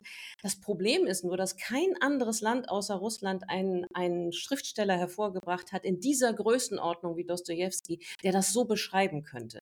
Ja, also da, wenn wir über russischen Kulturimperialismus sprechen und über diese Überheblichkeit, ähm, auch den, den kleineren, den sogenannten kleineren Kulturnationen gegenüber, dann ist Brodsky, der viel gefeierte Nobelpreisträger, ein ein Paradebeispiel dafür. Und ganz nebenbei hat er auch noch das von Kundera ähm, äh, ja als emanzipatorisch entwickelte Konzept des sogenannten des Mitteleuropa, also dieses Selbstverständnis, wir sind nicht Osten, wir sind Mitteleuropa. Auch das hat Brodsky einfach abgeräumt, indem er einfach gesagt hat, naja, also Kundera, dieser Schriftsteller, der eben in Osteuropa nun mal äh, gelebt äh, hat und aus Osteuropa kommt, also eine völlige Ignoranz gegenüber der eigentlichen, der Mitte Europas, dem Selbstverständnis und der, den, äh, der, der, der, der, der tschechischen Kultur und Kundera als äh, tschechischem Schriftsteller. Ja, und dann ein paar Jahre später folgte sein Anti-Ukraine-Gedicht, ähm, das, das kaum bekannt ist, das aber auch äh, wohl unübersetzbar ist. Also ich habe es auch mal versucht im Original zu lesen, ist nicht so einfach. Ähm, aber ich wollte noch eine, eine, eine Sache ergänzen. Äh, das ist wahrscheinlich jetzt äh, überflüssig und Eulen nach Athen tragen bei unserer Zuhörerschaft, aber natürlich schon auch nochmal wichtig zu sagen, dass dieses Imperiale, das Koloniale, das Arrogante, das Antisemitische, das hat natürlich die russische Literatur und Kultur äh, nicht für sich gepachtet. Ne? Das, das, da, da haben wir, wir haben schon über die deutsche Kultur gesprochen. Das ist natürlich jetzt nichts Ungewöhnliches, äh, aber ich glaube, die, die, ähm, also klar, man muss den spezifischen russischen Kontext sehen, äh, aber ich glaube, Schlüssel ist wirklich, da liegt daran, das zu ent, äh, entromantisieren. Und auch nicht mehr an diese Gleichung gibt es ja immer noch, immer noch diese Vorstellung, wer gegen das totalitäre Regime oder das zarische Regime war, das ist sozusagen das erfüllt unsere Sehnsucht vom guten Russen. Das war ja auch diese absurde Situation, als Ludmila Ulitskaya einen Friedenspreis bekommen hat, den Hauptpreis für 20.000 Euro und dann der ukrainische Künstler äh, Majdukov den kleinen Preis für 5.000 Euro. Auch schon mal eine etwas unsensible Entscheidung, wenn man sich die äh, Hierarchisierung in Deutschland dieser beiden äh, Kulturen anschaut. Äh, und er natürlich keine Lust hatte, zusammen mit ihr auf der Bühne zu stehen 2023 und einen äh, Friedenspreis gemeinsam mit ihr anzusehen. Und dann, und dann war auch so ein Unverständnis, aber wieso, die ist doch gegen Putin. Und dann liest man ein bisschen, ja, Olitskaya ist schon lange eine Putin-Kritikerin, aber dann liest man, was sie über diesen Krieg sagt und liest dort, dass es eigentlich ein Krieg gegen uns selber ist, weil Russen und Ukrainer unterscheiden sich eigentlich überhaupt nicht. Äh, also es ist dann wiederum äh, natürlich ist sie gegen Putin, sie ist auch gegen den Krieg, aber was die imperialen Stereotypen da geht und auch ja, das, was Gabi jetzt an diesem Beispiel von Brodsky und Kundera, äh, auch die mangelnde Sensibilität einfach, ne? dass man, dass man jetzt doch vielleicht nicht gerade jetzt sowas schreibt. Äh, das, das sieht man eben auch bei, bei Künstlern und Künstlerinnen, äh, die, die dem Regime überhaupt nicht nahestehen, sondern, sondern in Opposition zu ihm stehen. Ich glaube, wichtig ist nochmal hinzuzufügen zu dem, was Gabi gesagt hat, was ich auch alles unterschreiben würde ähm, mit der russischen Arroganz und Überheblichkeit, dass sie natürlich immer einhergeht mit so einem Minderwertigkeitskomplex gegenüber dem Westen. Und ich glaube, diese Aggressivität, die wir dann sozusagen sehen, auch häufig zum Beispiel bei, bei Brodsky, die ist ja eigentlich auch aus einem ganz tiefen Minderwertigkeitskomplex gespeist. Jetzt haben wir gerade schön den Bogen in die Gegenwart schon geschlagen. Und da muss ich jetzt wieder mal eine Lanze für die Popkultur brechen. Wir wissen alle, wer äh, letztes Jahr den äh, Eurovision gewonnen hat, aus Gründen, die nicht weiter äh, erläuternswert sind. Da geht es ja nun wahrlich nicht um Leistung, sondern nur äh, um Politik und um das, was man gerade gut findet.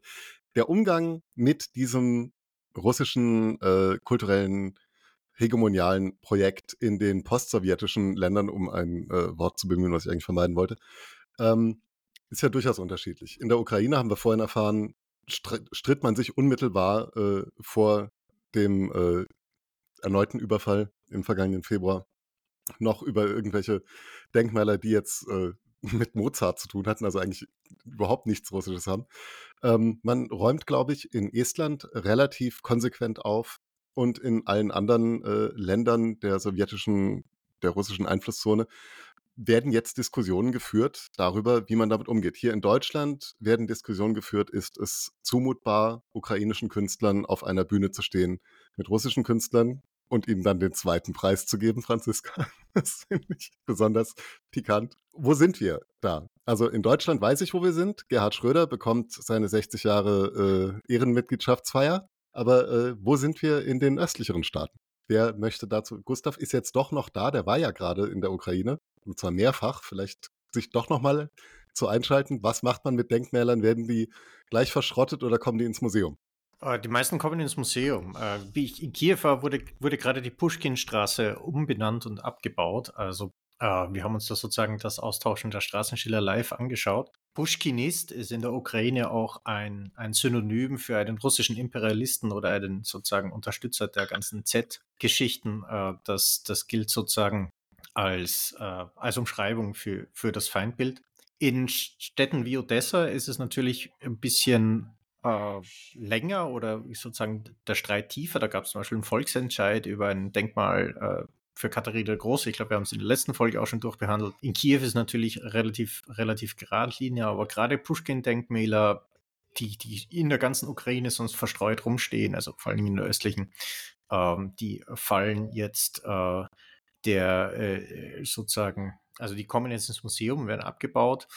Nicht etwa die Denkmäler der Roten Armee, die ist also sozusagen trotz allem Schleim auf die sowjetische Vergangenheit. Da ist man noch sehr stolz, dass, äh, dass man sozusagen Teil dieser Armee war. Die ist ähm, von die 34, die noch in den Ortschaften stehen, bis zu anderen Denkmälern von dem ausgenommen. Aber ja, in der Kultur, da wird jetzt äh, sozusagen, äh, da durchgefegt. Und das, ich hätte, ich hätte noch niemanden gefunden, der sich darüber aufgeregt hätte. Also ich denke, vor 2014 wäre das äh, in vielen Städten ein paar Höhe gewesen. Äh, jetzt ist es relativ unumstritten.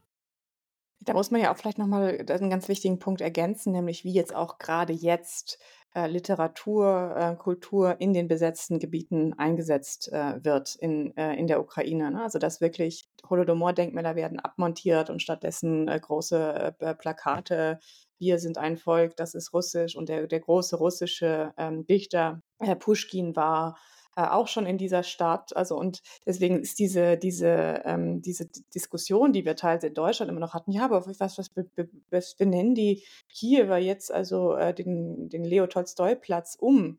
Äh, die sind auch von einer also enormen Ignoranz, aber auch mal wieder der typischen Empathielosigkeit geprägt. Natürlich benennen die das jetzt um. Ja? Also wenn in dieser Art und Weise äh, russische Literatur äh, in den Dienst gestellt wird ähm, für eben diesen, diesen, äh, diesen Angriffskrieg gegen die äh, Ukraine.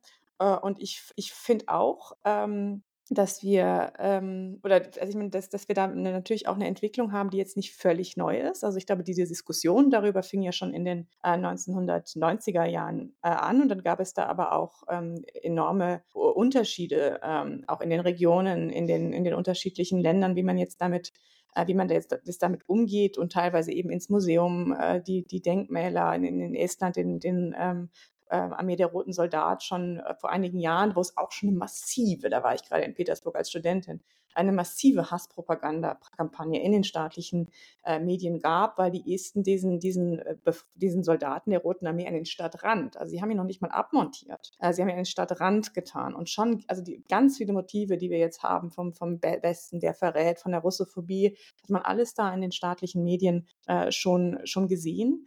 Äh, und, und äh, wie es jetzt weitergeht, finde ich sehr spannend, weil also selbst in, in Warschau ist ja nun wirklich, man jetzt wirklich keine, keine große Nachsicht gegenüber russischen imperialen Ambitionen nachsagen kann, gab es ja lange eben auch diesen Friedhof oder gibt es immer noch den Friedhof eben für die Rote Armee. Also da wurde schon auch eine Differenz noch gemacht.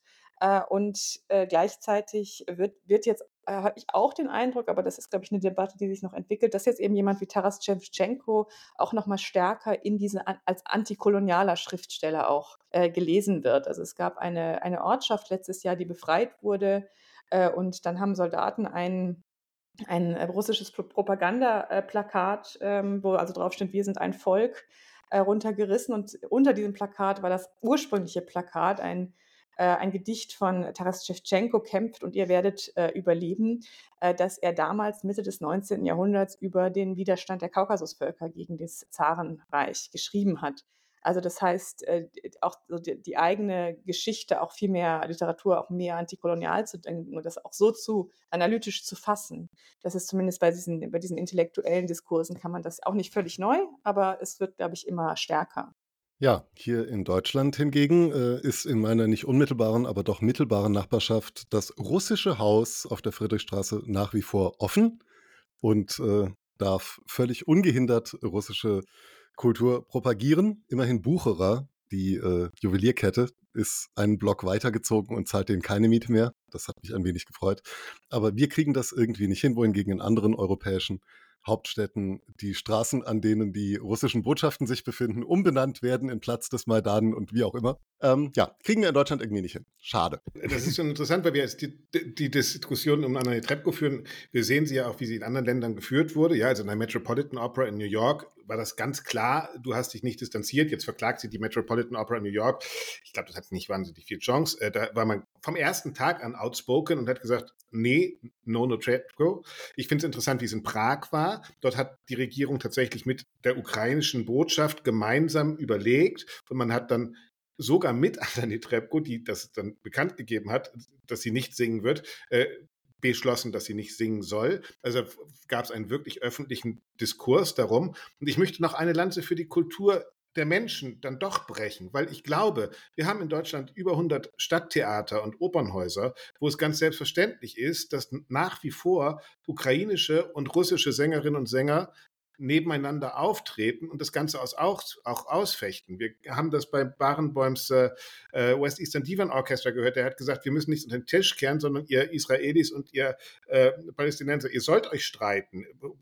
Kultur ist nicht dazu da, etwas zu kitten und unter den Teppich zu kehren, sondern Kultur ist dazu da, um etwas auszustreiten. Ich glaube, das passiert an ganz vielen kleinen Häusern total. Und umso absurder, wenn wir dann über den Imperialismus reden und um dieses komische Klischee, äh, ist es, wenn ein Chefdirigent eines deutschen Radioorchesters bei der Übergabe seines russischen Passes sagt, und da kommt nämlich alles zusammen in diesem Satz, wer Russland liebt, der braucht Russland nicht zu fürchten. Ja, das ist der Satz von Theodor Kurenzis. Und da, der ist bis heute unwidersprochen. Ja, also äh, ich sage ihn gern nochmal. Wer Russland liebt, braucht Russland nicht zu fürchten. Sagt der Chefdirigent eines deutschen Radio-Symphonieorchesters. So. Und das hat dann mit kultureller Debatte genau nada, niet, nichts zu tun. Ich nehme das als Schlusswort für diesen Teil unseres Podcasts. Ganz vieles ist leider wie immer liegen geblieben. Wir hatten noch einige Themen, die super spannend gewesen wären, aber auch wir müssen irgendwann mal zum Ende beziehungsweise zuvor noch zu den Rubriken kommen. Und das tun wir jetzt. Und jetzt hören Sie gleich wieder Axel Brüggemann. Allerdings jetzt nicht live, sondern aus der Konserve, weil es nämlich jetzt darum geht, den Literaturtipp der Woche zu verteilen. Der Ostausschuss Literaturtipp.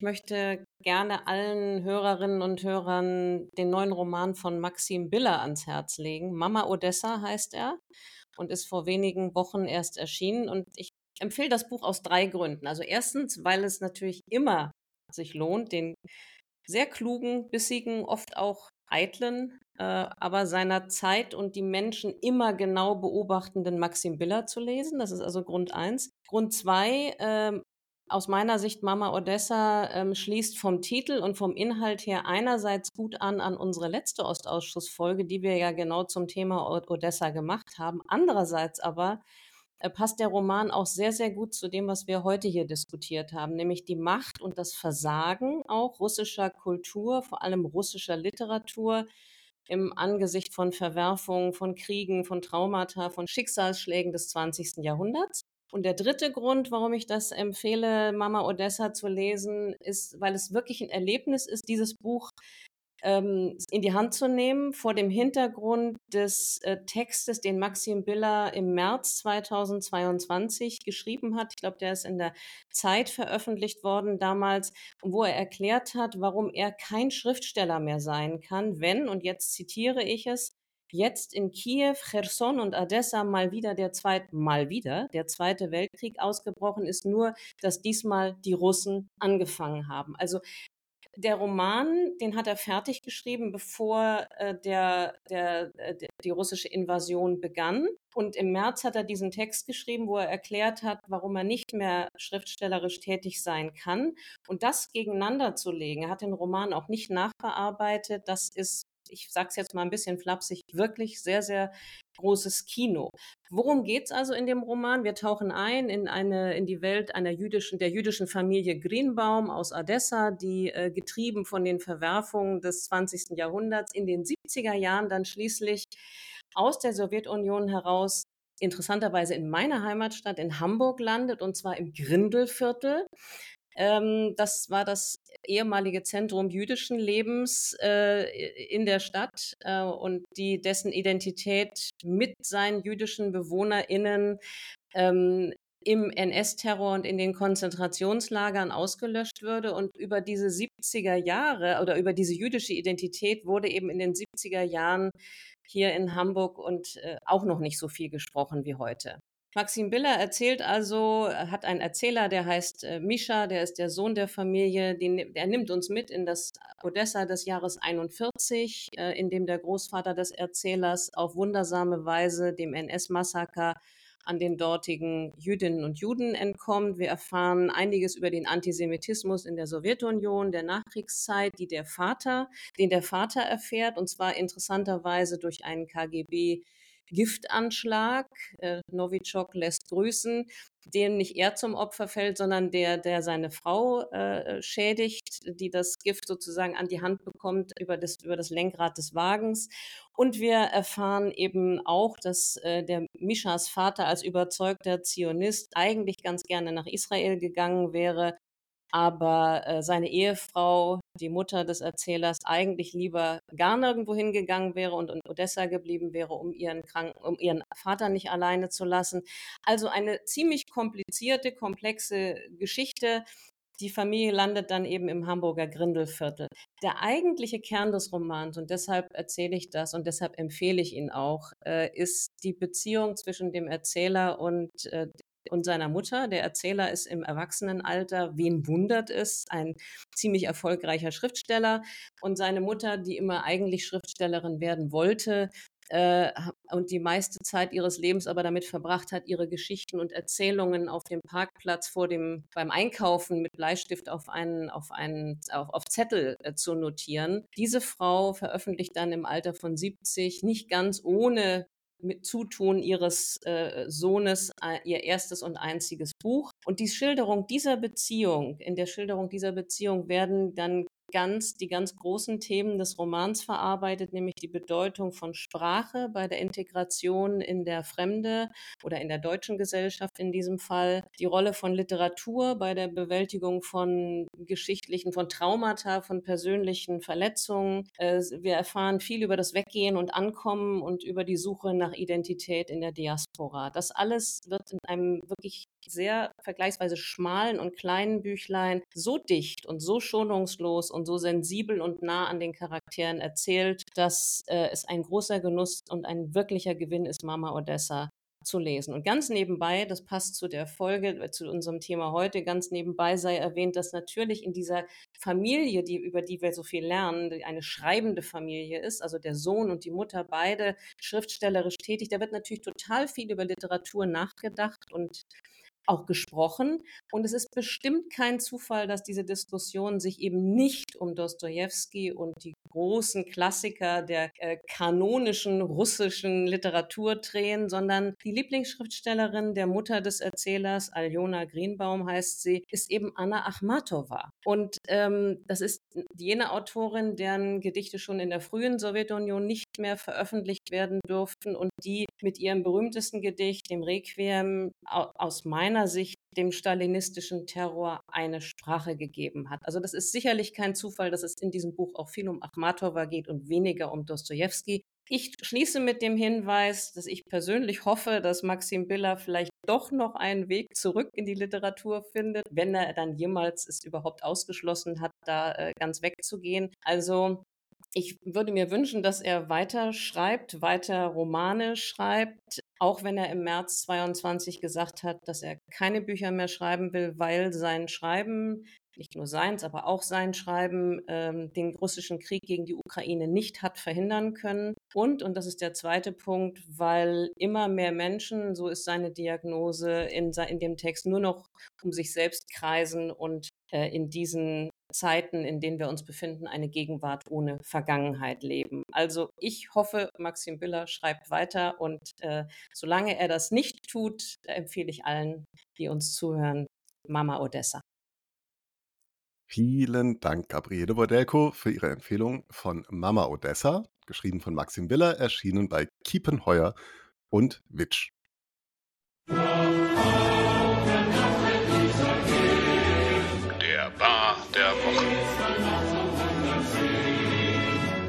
Ja, auch diese Woche gab es heiße Bewerbungen um den Bar der Woche. Ein starkes Feld an Mitbewerbern neben der Staatsoper Berlin, die wir in dieser Folge ja schon abgehandelt haben, wäre auch äh, Karin Kneißl zu nennen, die äh, mit Haushalt und Pony nach St. Petersburg übersiedelt. Äh, die SPD Hannover hat sich mit der Ehrung Gerhard Schröders äh, stark ins Rennen gebracht. Und auch in der Taurus-Debatte, das äh, Schweigen der Kanzler äh, äh, hat für einige Diskussionen um eine mögliche Würdigung gefunden. Äh, den Vogel abgeschossen oder eigentlich ziemlich viele Vögel abgeschossen. Und aus unserer Sicht Würdigungswert ähm, hat sich aber der Vorsitzende der polnischen Partei äh, für Recht und Gerechtigkeit, Jaroslaw Kaczynski, erwiesen, der in seinem äh, völlig kranken antideutschen Wahlkampfbashing äh, zu einer neuen Höchstform aufgelaufen ist, indem er ein Fake-Telefonat eines angeblichen deutschen Botschaftsmitarbeiters äh, filmen hat lassen, äh, der ihm sozusagen an Scholz vermitteln wollte, äh, damit Scholz über ihn mit ihm über die Pensionsreform in Polen redet. Ähm, kurze Hintergrundinformation. Äh, Donald Tusk hat aus finanziellen Gründen, weil auch in Polen äh, das äh, Pensionssystem den Staatshaushalt belastet, das Pensionsalter auf 67 Jahre angehoben und das war einer der Hauptgründe, warum er 2015 die Wahl verloren hat. Ähm, und genauso wie in Deutschland wollen auch die Polen nicht länger arbeiten. Und äh, das wird jetzt gerade durch die PIS breit geritten, dass das ein Befehl von Angela Merkel gewesen wäre und äh, Tusk ist sozusagen eine deutsche Marionette und so weiter. Äh, mein an und für sich ist äh, sozusagen diese ganze Propaganda, äh, jetzt sagen wir mal so, äh, kann uns unberührt lassen. Äh, es ist kulturhistorisch interessant, also im Grunde eine Fortsetzung der Feindbildschürung der kommunistischen Partei Polens, ähm, damals in der polnischen Volksrepublik darstellt, die ja äh, das eigene verhasste System und äh, die nicht unbedingt beliebte Präsenz sowjetischer Truppen auf polnischem Boden damit rechtfertigt, dass ja das revanchistische Deutschland komme und äh, damals auch keine, ähm, äh, keine Minute ausgelassen hat, antideutsche Ressentiments äh, zu schüren, damit man sozusagen äh, den Hass und den Schleim auf den Kommunismus gegen ein anderes, gegen einen anderen Staat kanalisiert. Äh, und äh, sozusagen in dieser kommunistischen Nostalda äh, triefenden pseudokonservativen Partei ähm, warum, warum hängen wir den, der den Bar der Woche um? Ich meine, irre gibt es genug, aber was hat das jetzt für äh, Bezug zur deutschen äh, Osteuropapolitik? Äh, weil dieser, ganze, dieser ganze Irrsinn leider auch die militärische Unterstützung für die Ukraine zu einem gewissen Teil berührt und zu einem gewissen Teil leider auch unterminiert. Äh, wir können uns noch zurückerinnern an den 21. April, Treffen von Pistorius und äh, seinem Amtskollegen Waschak. Ähm, ein Wartungszentrum äh, für den Leopard 2 sollte in Samosch äh, äh, gegründet werden, ein Joint Venture zwischen KMW äh, und PGZ, also zwischen einem deutschen und einem polnischen Rüstungsunternehmen. Das aber dann bald ähm, im Streit etwas auseinanderging und sozusagen die deutsche Sicht der Dinge ist, äh, PGZ verlangt Mondpreise für Dienstleistungen. Äh, das stimmt auch. Und äh, PGZ hat sich damit rechtfertigt, dass ähm, die Ersatzteile, die aus Deutschland kommen, so teuer sind, dass man sozusagen, dass das die Preise treibt, äh, weil ähm, äh, deutsche Firmen die Urheberrechte an vielen Teilen nicht rausrücken und deshalb diese Teile nicht in Polen, also da geht es vor allen Dingen um Drehstäbe im Bereich des Fahrwerks, äh, nicht in Polen produziert werden können, äh, Verschleißteile. Und äh, deshalb ist die so teuer. Ne? Das Problem ist nur, äh, dass sich die, also zum Beispiel, es gibt ja, es gibt, also es gibt durchaus das Problem, dass äh, Urheberrechtsstreitigkeiten beim Leopard äh, das Ding verteuern oder verkomplizieren, weil sich, weil es ja zwei Firmen, die Konkurrenten sind, daran beteiligt sind, nämlich KMW und Rheinmetall. Der letztere für den Turm, der erstere für die Wanne. Äh, und das ist nicht so gegenstandslos, aber äh, es gibt ja viele, es gibt zumindest ein Beispiel, wo es auch mit einem möglichen Konkurrenten funktioniert hat. Ähm, denken wir an Santa Barbara, das eigentlich zu General Dynamics gehört äh, und den Leopard 2 dann auch in Lizenz hergestellt hat. Da hat man sich durchaus geeinigt, ähm, obwohl das für KMW damals brenzlig war, weil ja General Dynamics direkter Konkurrent mit dem Abrams war. Und äh, Dementsprechend hätte man sich hier auch einigen können. Das ging auch, das hat auch Pistorius äh, stark äh, angedrückt, aber am 12. Juli dann kapitulieren müssen. Es gibt zwar in Somosch, werden Leopard 2 äh, repariert, aber man weiß von deutscher Seite äh, nicht zu welchen Preisen und wer es trägt. Ähm, das Hauptproblem ist jetzt, äh, wir, wir kommen jetzt in eine neue Rammstein-Runde. Ähm, surprise, surprise, es wird keine neuen Leopard 2 Zusagen geben, äh, sowohl was die Wiederaufbereitung von deutschen Leo 2 A4 aus Industriebeständen angeht, als auch was äh, mögliche neue spanische äh, Zusagen gibt, sind die alle auf Halt, weil äh, Materialerhaltung äh, bisher noch sozusagen ein Bauchweh-Thema bzw. ungeklärte Frage ist. Das heißt, äh, dieser ganze Wahlkampf-Irrsinn und äh, die Propaganda, die äh, eben in, äh, in Warschau jetzt rennt, hat leider Gottes äh, direkte negative Auswirkungen für die militärische Unterstützung äh, der Ukraine. Ähm, das konterkariert äh, eigentlich unsere die, die gemeinsamen elementaren Sicherheitsinteressen beider Staaten. Und ich glaube, dafür äh, können wir Jaroslaw Kaczynski schon neben Egon Bahr, Gerd Schröder, Ulrike Gero, Thilo Jung, Wolfgang Merkel, Gabriele Krone-Schmalz und ähm, äh, was für andere Irrenfiguren wir schon ausgezeichnet haben, können wir da die Katschka auch an die Wand hängen. Ähm, die macht sich da gut, die passt dahin. Ähm, ist halt leider eine enorm traurige Geschichte. Aber so viel zum Bad der Woche. Vielen Dank für diese wundervolle Laudatio auf Jaroslav Kaczynski, der den Bar der Woche wohlverdient erhält. Vielen Dank Ihnen, liebe Zuhörer, dass Sie jetzt alle gleich zu bit.ly slash oa spenden gehen und uns ein kleines Schärflein dalassen.